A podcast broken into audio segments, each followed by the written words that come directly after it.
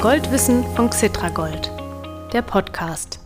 Liebe Kapitalanlegerinnen und Kapitalanleger, jetzt geht's um Kryptowährungen und um Gold natürlich und darum, was diese beiden Kapitalanlagemöglichkeiten verbindet und was sie unterscheidet. Schließlich sagen manche Börsianer, Kryptowährungen sind das neue Gold.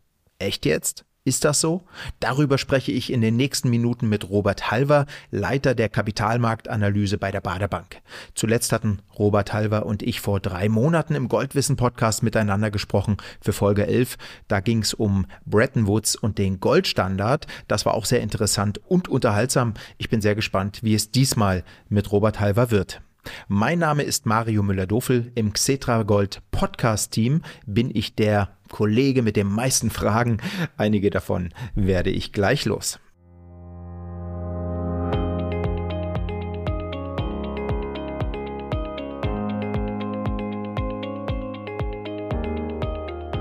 Herr Halber, schön, dass Sie wieder da sind.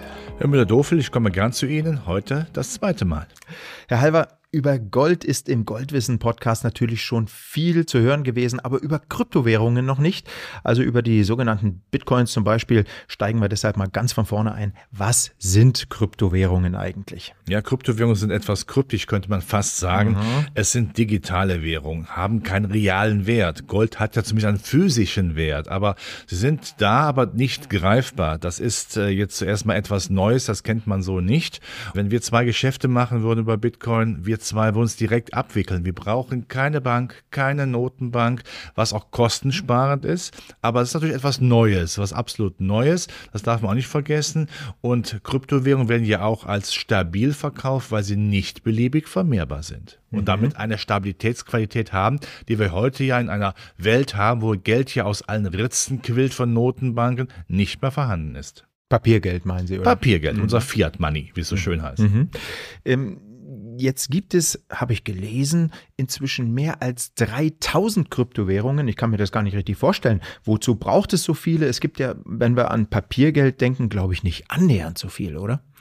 Viele Kryptowährungen sind so bedeutsam wie ein Kopf, die braucht man überhaupt nicht. Aber wenn man sieht, welche dramatischen auch Spekulationswellen hier nach oben getrieben worden sind, damit kann man richtig reich werden. Man muss ja nur Herrn Musk ja, zitieren, mhm. der einfach mit einem geschickten Tweet ja die Bitcoin-Welt in Wallung bringt, nach oben und nach unten. Und da kann man richtig Geld mit verdienen. Und wir wissen das, wir kennen das aus früheren Blasen, Dotcom-Blasen. Wenn der eine meint, der könnte fliegen, dann kommt der andere auch und ja. versucht sich an Icarus. Leider werden wir auch später sehen, einiges wird dann an sich zusammenfallen. Aber so viele Währungen, Kryptowährungen brauchen wir überhaupt nicht. Das ist quasi ein Wettkampf, wer sich durchsetzen wird. Ich gehe davon aus, dass Bitcoin sich durchsetzen wird, Ethereum mit der Kryptowährung Ether sich durchsetzen will, weil sie ja auch einen gewissen Nährboden hat. Man kann damit auch operative Anwendungen in der Finanzindustrie darstellen. Ja, das ist sehr schön darstellbar mit der Blockchain-Technologie. Aber die meisten werden wieder in die Löcher verschwinden. Ja, also äh, besser nicht in jede da rein investieren, die einem da irgendwo im Internet oder so angeboten wird, oder? Es ist eine Spekulation. Mhm. Ich lade jeden zur Spekulation ein, aber äh, man kann es auch so formulieren, bei Kryptowährungen sind sie ja, wie vor Gericht und auf hoher See in Gottes Hand. Sie wissen nicht, was kommt. Die, sie kennen die Spieler ja gar nicht. Sie wissen gar nicht, wer auf der Gegenseite ist. Es gab ja auch schon massive Manipulationen. Mhm. Das muss auch dann die Kryptogemeinschaft sich gefallen lassen. Diese extremen Schwankungen teilweise am Tag, die muss man aushalten. Von daher, Spekulation ist gut, aber man sollte es mit Geld machen, das man nicht verplant hat. Ansonsten könnte der Haussegen im Hause sehr schief hängen, wenn die Ehefrau es erfährt. Ja, Sie haben gerade Musk angesprochen, Herrn Musk, also Elon Musk. Das ist der Chef des US-Autokonzerns Tesla. Ist ja durchaus bekannt der ist doch Automanager. Wieso macht er auch in Kryptowährung? Das habe ich noch nicht verstanden. Er hat gemerkt, dass man damit sehr viel Geld verdienen kann. Und wir dürfen ja offen reden. Er hat ja auch sehr viele Erträge aus seinen Kryptowährungen, die ja gut gelaufen sind, in die Bilanz überführt. Mhm. Und das gehört nicht dazu. Ich sage sehr deutlich, wenn es ein deutsches Unternehmen gemacht hätte in Amerika, ja, da hätte es wieder Milliardenklagen gehagelt. Man sieht, America First läuft hier auch so. Was Amerika macht, ist richtig. Was andere in Amerika machen, ist nicht richtig. Oder an dieser Stelle bitte den Quereinschub möge mir gestattet sein. Herr Biden ist ein Trump im Biden-Fell. Okay, lassen wir mal so stehen, gehen weiter äh, zu den Kryptowährungen. Also ich glaube, die gibt es jetzt seit ungefähr zehn Jahren. Gold als Währung aber schon seit mehr als 2000 Jahren. Also äh, Gold als Währung gab es schon vor Christus und zwar lange vor ihm. Äh, dennoch wird beides immer wieder miteinander verglichen. Warum? Weil es begrenzte Anlagegüter sind. Mhm. Gold ist logischerweise begrenzt. Es gibt nur eine begrenzte Anzahl von Gold in der Erdkruste. Wenn das alles geborgen ist, ist es vorbei und es wird immer schwieriger, Gold zu bergen. Anlagen und Kryptowährungen, zum Beispiel Bitcoin, da gibt es maximal 21 Millionen Stück. Bis jetzt sind wir ungefähr bei 19 plus X. Das heißt, irgendwann ist Schluss. Das heißt, dieses Anlagegut ist nicht wie das Fiatgeld, das Papiergeld beliebig vermehrbar. Von daher wird es als Stabilitätsgut angesehen. Mhm. Auf der Ebene ist es auch richtig, ja. Allerdings darf man auch sehr klar natürlich erkennen, ähm, es gibt natürlich auch deutlich andere Elemente, die nicht stabil sind, wie zum Beispiel die dramatischen Schwankungen. Das hat man ja bei Währungen, Euro, US-Dollar so nicht. Aha. Und gibt es auch Unterschiede, wesentliche? Also wenn ich Gold und Krypto vergleiche, da geht es ja auch darum, äh, wo lege ich an vielleicht, ne? Gold können Sie anfassen in physischer Form. Wenn Sie Goldbarren haben oder Unzen irgendwo im Garten vergraben, im Boden, das können Sie rausholen, anfassen, sagen, es ist noch da. Eine, äh, eine Kryptowährung ist virtuell ist digital, ist also nicht anfassbar. Äh, und dann muss man darauf vertrauen, dass natürlich diese Währung, weil sie eben real nicht existiert, auch aber dabei existent bleibt. Und wir wissen alle, die großen Notenbanken, das sind erklärte Feinde von Kryptowährungen. Das müssen sie auch sein. Warum? Weil sie Schuldenwelt mit billigem Geld finanzieren. Das können sie aufgrund der begrenzten Anlagegüter Bitcoin gar nicht darstellen. Und wir wollen auch eins nicht vergessen, es ist ja auch eine ökologische, ja, Katastrophe ist vielleicht zu viel gesagt, aber das Schürfen von neuen Kryptos, von Bitcoin, kostet sehr viel Strom. Ja, richtig äh, viel, ja. Mhm. Richtig viel Strom. Also von daher kann man nicht sagen, dass das jetzt auch noch äh, im Sinne von ESG, Sie kennen diesen Begriff, also umwelttechnisch, sozial und Unternehmens, auf der Unternehmensführungsebene sauber zu arbeiten, ist überhaupt nicht gerecht. Aber wenn der gute Herr Musk von Tesla genau das Argument mhm. zum richtigen Zeitpunkt zieht, vorher natürlich selbst verkauft hat, ja, das ist das unmöglich. Hm. Also trotz der Unterschiede ist ja oft zu hören, dass Kryptowährungen eine tatsächlich eine Alternative zu Gold seien. Ist das wirklich so? Ich denke jetzt hier nicht an irgendwelche Zocker, sondern an ganz normale Anleger, die äh, in ihrem Wertpapierdepot ein bisschen Stabilität reinbringen wollen, zum Beispiel mit Gold. Gold, Kryptowährung, kann man das äh, ersetzen? Also Gold ist auf jeden Fall ein Anlagemedium. Man kann sich dafür vielleicht äh, nichts kaufen direkt, weil man sagt, ich halte es einfach mal als Wertspeicher. Und Gold bekommt natürlich auch keine Jungen, keine Zinsen. Gut, die gibt es auch bei Zinspapiere nicht mehr. Das ist also kein Nachteil von Gold.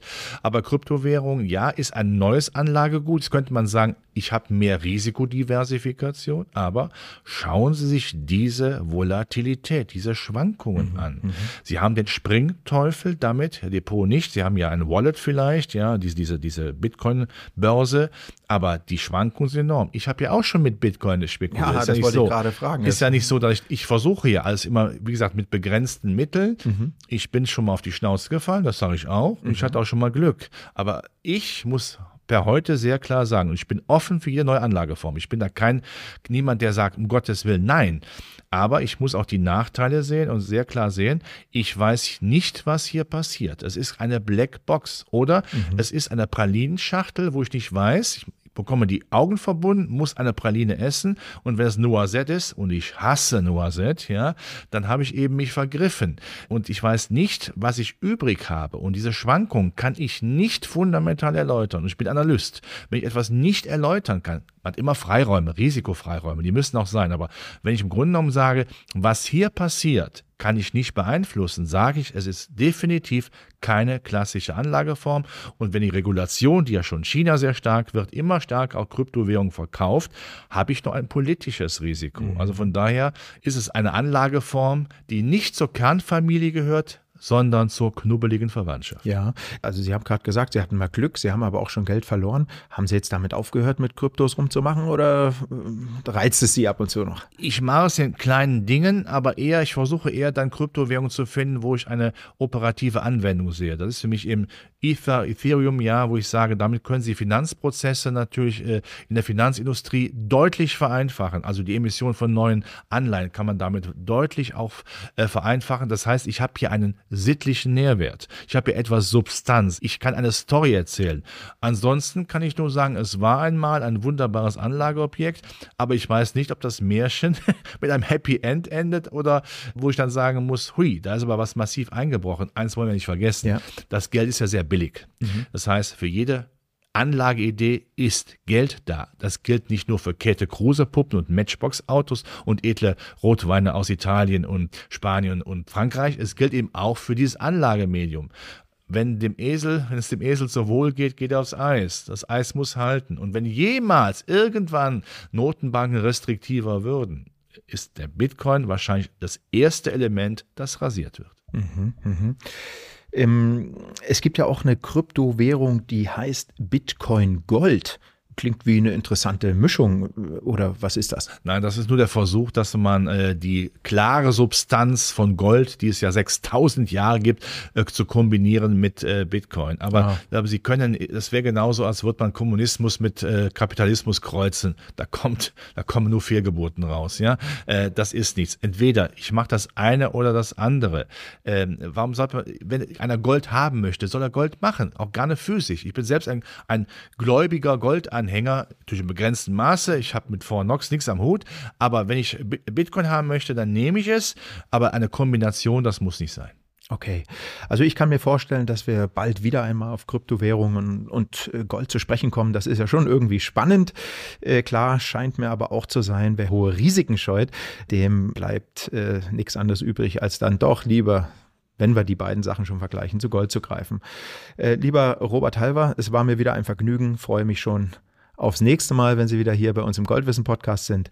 Dankeschön. Ganz herzlichen Dank, hat mir Spaß gemacht. Und jetzt gibt es wieder ein paar goldige Klänge, ehe wir zum Goldkurs-Update kommen.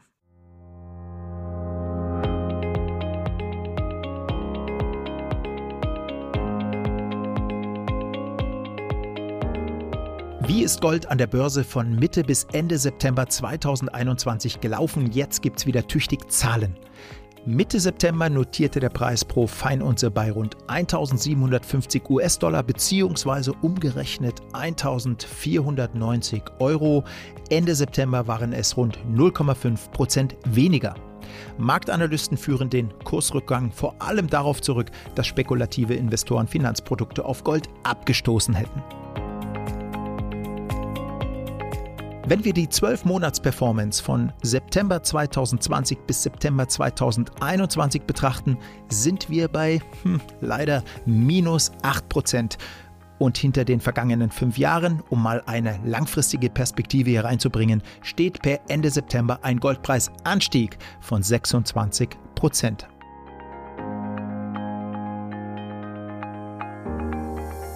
Gab es aufregende Nachrichten in den zwei Wochen von Mitte bis Ende September? Finde ich nicht. Interessant war allerdings ein Statement der polnischen Nationalbank. Deren Präsident hat angekündigt, dass er die Goldreserven Polens erhöhen will und er sagte, dass er Gold für den besten Bestandteil der Nationalbankreserven hält. Noch kurz zur Einordnung. Im August hat die polnische Nationalbank offiziell 230 Tonnen physisches Gold als Reserve gehalten. Damit steht sie momentan auf Platz 11 der europäischen Notenbanken und auf Platz 23 der Notenbanken weltweit. Und auch das noch zum Vergleich. Die Deutsche Bundesbank rangiert im weltweiten Ranking der Notenbanken mit den meisten Goldreserven mit 3400 Tonnen auf Platz 2 hinter den USA. Die horten sicherheitshalber sogar mehr als 8000 Tonnen Gold.